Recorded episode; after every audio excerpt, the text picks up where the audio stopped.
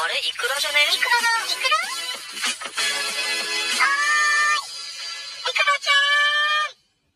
はい、イクラです。えー、お盆は実家に帰っておりました。で、あの、実家に帰った時にお姉ちゃんとか、お姉ちゃんの旦那さんとか、まあ、あと姪っ子とかね、来てて、みんなでちょっとこう話したりとかしてたんだけど、ほんとさ、成長のスピードえぐくない？子供。ちょっと合わないとさ、すぐ大きくなってんのよ。なんかや、あれだよね、毎日会ってないからっていうのもあるし、人の子だからっていうのもあるけどさ、久しぶりに会うとさ、すっごい成長しててびっくりするわ。で、あの、姪っ子がね、生まれた時私まだ高校生だったんだけど、あの、ふとね、ちょっとなんか、みんなで話しててその時のことを思い出して、で、あの、その時にお姉ちゃんウイザンだったから、そんなすぐには生まれないだろうっつって、あの、お母さんもね、言ってて、で、旦那さんが、あの、予定日のあたりに、有給っていうのなんか取れるように、ちょっとするから、それの前に、に出張に行くって言って、お姉ちゃんを実家に置いて、で、自分は、その予定日前に仕事で出張行ってて、全然遠いところにいたんですよ。で、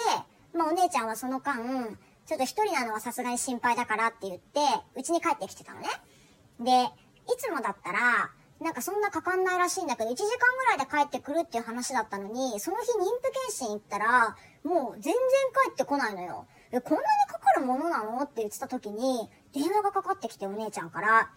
なんか検診で先生に見てもらったら、なんかもう生まれる兆候があるみたいなの言われたって。だからこのまま入院することになったからって言ってんですよ。で、まだ予定日よりも全然前だし、なんなら旦那さんもいないし、どうすんのってなって、で、まあとりあえず、あの、私とお母さんで荷物持って、あの、お姉ちゃんが持ってきてたさ、なんていうの、なんか入院セットみたいなやつ。あれを持ってって、そのまま病院行ったんですよ。で、なんかね、病院着いて、まあお姉ちゃんはなんか普通にさ、ベッドで横になってたんだけど、聞いたら、なんか検診したらもう明日か、そんぐらいには生まれるんじゃないかみたいな話でって言われて、そんな、すぐ生まれるって思ったんだけど、私も。で、なんかもうね、陣痛とかも来てて偉いことになってるんじゃないかっていう感じで言ったんだけど、全然ピンピンしてんのよ。まあだから、生まれる兆候があるとは言っても、そんな2、3時間の間に生まれるとかそういう感じじゃないんだなと思って、で、そのまま荷物置いて、じゃあまた明日来るわって言って、私もお母さんも帰ったの。で、帰って、まあちょっと旦那さんに電話したりとか、いろいろしてたんだけど、で、あれ日曜日だったんだよね。で、私学校休みで、また次の日も一緒に行ったんだけど、次の日さ、何時ぐらいに行ったっけな？昼、昼ぐらいだったかな？行ったら、もう昨日とはさ、状況が一変してて、お姉ちゃんがさ、もうベッドの上で、もう転がりながらもだえてんのよ。もうお腹痛くて。昨日は全然大丈夫だったのに、なんかね、陣痛が来て、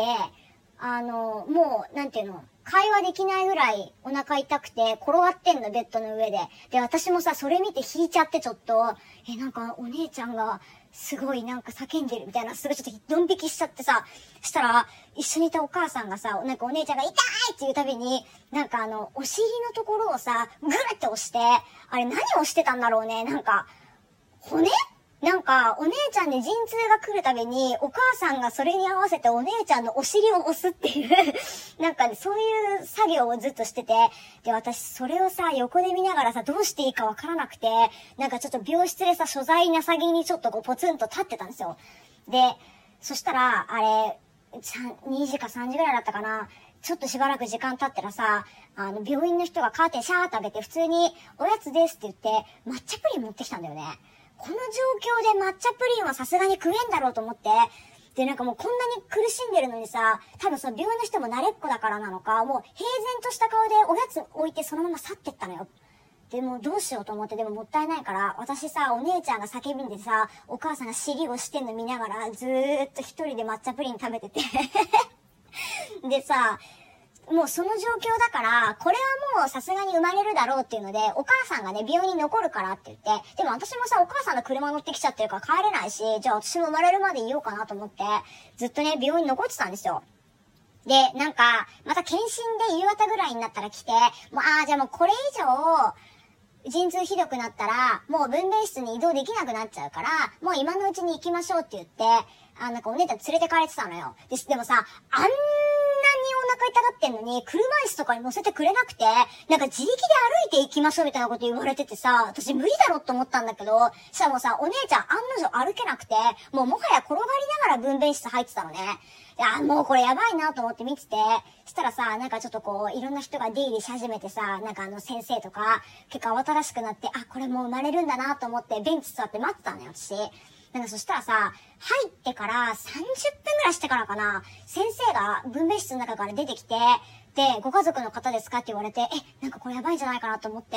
聞いてたの。そしたら、あの、お姉ちゃん、陣痛がひどすぎて、朝ごはん食べてない、で、昼ごはん食べてない、で、もちろん夜ご飯も食べてないで、もう丸一日以上何も口に入れてなかったんだって。ほんで、体力がちょっとなくて、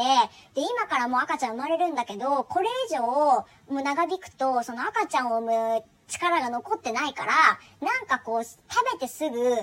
エネルギーになるものなんか持ってませんかって聞きに来たの、先生が。だからまあ要はさ、ウィダインゼリーとかさ、なんかそういうやつ。で、さすがにさ、ウィダインゼリー今言われてすぐ出てこんやろと思ったんだけど、したらなんかお母さんがさ、自分の中持ってきたさ、バッグになんかガサガサしだして、え、まさかお母さんウィダインゼリー持ってる？やるじゃんと思って見てたの。で、そしたらさ、なんか、アルミホイルに包まれた超でっかいおにぎり出してきて、私、え、おにぎりと思ったんだけど、これしかないんですけど、って言って、なんかお母さんがさ、先生におにぎり手渡したのよ。もう私、それ見てさ、なんかそれどころじゃないんだけど、すっごい笑っちゃって、それで。もうなんか頭の中がさ、裸の大将でいっぱいになっちゃってさ、え、お姉ちゃん、おにぎりを食べながら子供産むのと思ってもう想像したらすっごい笑っちゃって。で、先生もさ、受け取って、うーん、まあ、何よりいいか、って言って、そのままさ、おにぎり受け取ったまままた分娩室に消えてったのよ。で、しばらくまた30分ぐらい経って出てこなかったから、あ、これお姉ちゃんおにぎり食ってんなと思って、す、ましたのずっと。あれどんぐらい経ったかな？あれから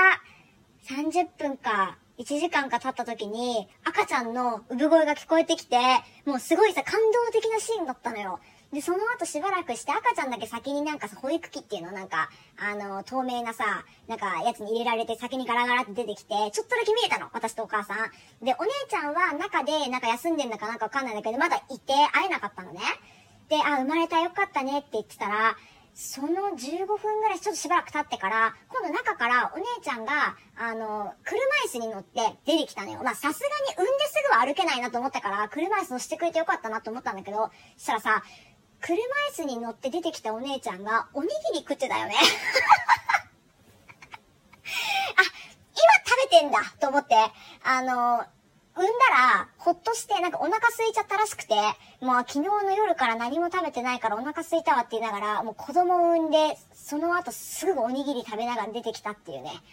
私、あの、この話を思い出すたびに、みんな親戚で集まるとさ、話して笑っちゃうんだけど、あの、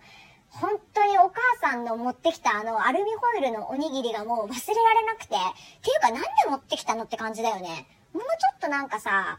なかったんかなって。でもなんかお母さんが言うには、長丁場になると思ったから、自分が食べるようで持ってきたんだって、あれ。あの、病院の中でさ、入院患者はご飯出るけど、付き添いには出ないじゃんだからなんか自分用に持ってきたおにぎりだったらしいのよ。それをお姉ちゃんに渡して、それ、子供産んですぐ中で食べるっていうね。あの、そういうエピソードがありましたね。いや、でもあん時のお姉ちゃんの痛がってる様子見たら、ちょっととてもじゃないけど、私子供産めねえわ。ちょっとマジ無理そうだった、ほんと。お母さん尻押し名人になったからね、あの時。なんか、押して、お尻押すとね、痛いのが柔らくんだって。どういう原理だよ。